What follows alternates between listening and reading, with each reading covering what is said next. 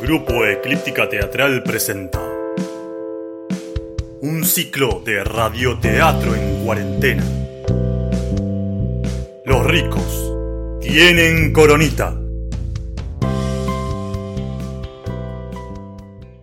Bienvenidos a un nuevo episodio. En el capítulo anterior vimos cómo la convivencia de Tincho y Mili en la casa de Armando y Carmela se va acomodando de a poco. Incluso Milagros estuvo ayudando a Carmela a elegirse la ropa para el viaje. Mira cómo me queda este. Yo creo que los europeos se visten así, ¿no? Pobre Carmela. Cuando se entere que se frustró el viaje. Qué desilusión. Pero bien, volviendo al capítulo de hoy.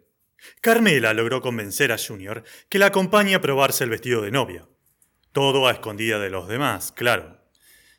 Pero, por cierto, ¿no estábamos en cuarentena?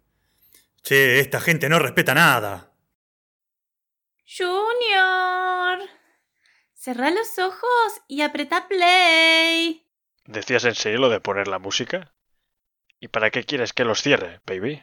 Es que voy a salir con el vestido. Y quiero que sea una sorpresa. Bueno, pero cuento hasta tres.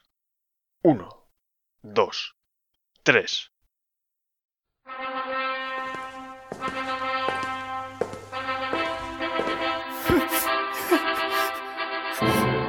Es que esto es, es muy emocionante.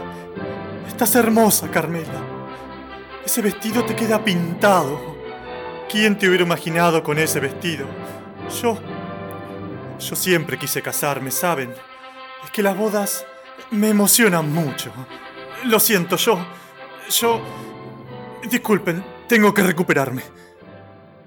¿Cómo me queda? Puf, pues la verdad es que la boda te sienta bien, Carmela. Ay, gracias. Pero tu cara no dice lo mismo. Es que ahora que te veo así, caigo en la cuenta de que la boda está cerca y lo vas a hacer. Te casarás con Armando. Pero claro, Gor. ¿Me vas a decir que esto es noticia para vos? No, ya sabía que esto pasaría. ¿Pero estás segura? ¿Quieres casarte con un hombre que casi dobla tu edad? ¿Con un viejo? Junior, no digas eso. No es tan viejo, Armand. ¿Pero por qué casarte, Carmela? Joder. Si todavía tienes un montón de vida por delante. ¿No te das cuenta? Ya lo sé. Pero yo ya elegí con quién quiero vivirla. Mujer, ¿qué cojones estás diciendo? En unos años no podrás estar pensando en comprarte ropa, joyas, ir de viaje. Tendrás que preocuparte por empujar su silla de ruedas.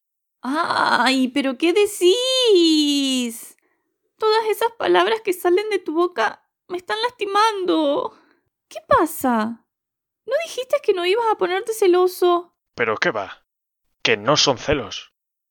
Estás hablando con un lobo solitario, baby. Sí, siempre decís eso. Pero cada vez pienso más que solo una fachada. Porque en realidad tenés miedo de aceptar la verdad. ¡Wow!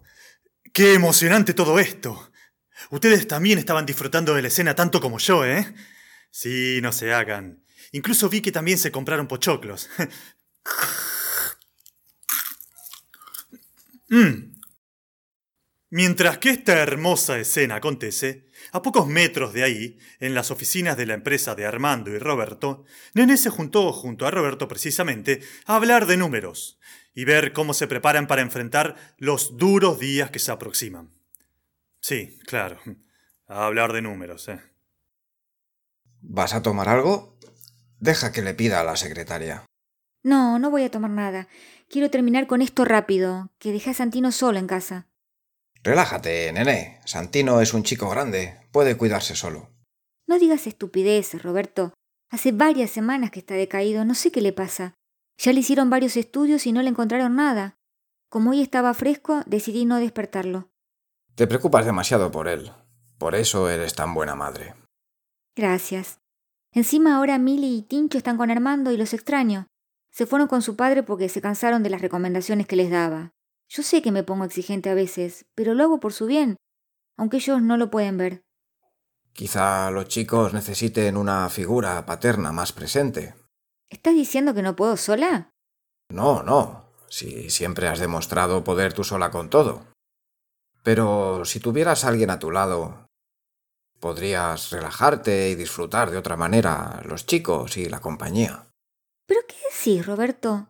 Mira lo que estamos hablando. Vamos a trabajar de una vez. ¿A qué vine si no? Bueno, bueno, ya me dices. Soy todo tuyo. Eh, bueno. Estuve viendo los números y haciendo algunas operaciones de antemano. Quería ponerte al tanto. Me adelanté a la cuarentena e hice algunos movimientos de más, para no quedarnos sin ingresos el tiempo que dure este despelote. Bien, siempre me cautivó tu manera de pensar, siendo tan precavida. ¿Qué sería de esta empresa si no fuera por ti? Probablemente ya estarían en quiebra y pidiendo limosnas.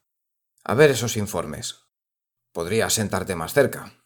No es necesario, Roberto. Así estamos bien. Vamos, nené. Ya no sé qué hacer para que te des cuenta de lo que siento por ti. Roberto, te pido por favor que mantengamos esta relación estrictamente laboral. No puedo. No puedo más. Tengo calor y frío al mismo tiempo. Es el amor, el amor que siento por ti. Me sale por los poros. Mira, tócame. La cabeza me va a estallar. ¡Ay! ¿Qué haces, Roberto? Roberto, a ver la frente. ¿Vos te sentís bien? No, la verdad que no. Roberto, vos estás enfermo. Sí, enfermo por ti. No, Roberto, tenés fiebre y te hace decir boludeces. Ya mismo vamos al sanatorio, que por suerte está por acá nomás. Dale, párate. Mientras Nené se recupera de este acalorado momento, se apresura a llevar a Roberto al sanatorio. Pero Roberto no es el único que está levantando temperatura.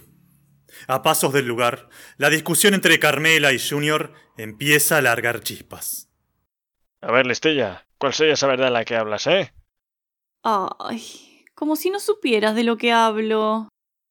Basta, no quiero discutir más.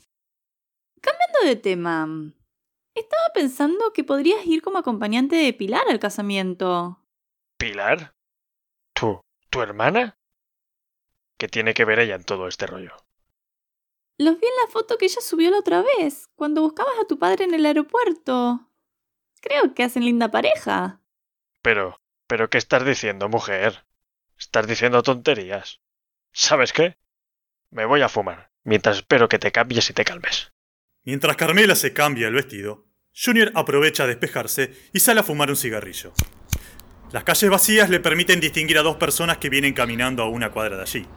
Son su padre y Nené, que acaban de salir de la reunión. Hijo, ¿qué haces por aquí? Papá, vine a ver mi traje para la boda de Armando y Carmela. Hola, nené. ¿Cuánto tiempo sin verte?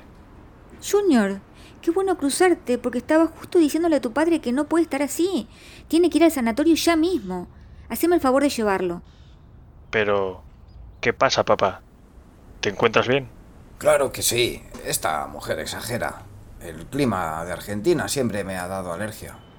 ¿Qué decís, Roberto? Alergia tenés vos a hacerme caso. Junior. Eh... Ca- ¿Carmela? ¿Qué, qué sorpresa? ¿Qué, ¿Qué haces por aquí? ¿Tanto tiempo? ¿Cómo que, que, que... a- Ah, sí, tanto tiempo. Roberto, nené. ¿Qué hacen todos por acá? Carmela. No hay nadie en la calle y justo aquí estamos todos. Vaya coincidencia. Ay, sí, ¿quién lo hubiera dicho? Yo vine a probarme mi vestido de novia porque con todo el estrés del casamiento bajé unos kilitos y me lo tuvieron que arreglar. ¡Qué coincidencia! Todos probándose ropa hoy y en el mismo lugar. ¿Qué? ¿Ustedes también? Lo decía por vos y Junior. En fin, ¿cómo están los nabos de mis hijos? Ay, re bien. Con Armando estamos re contentos de que estén con nosotros.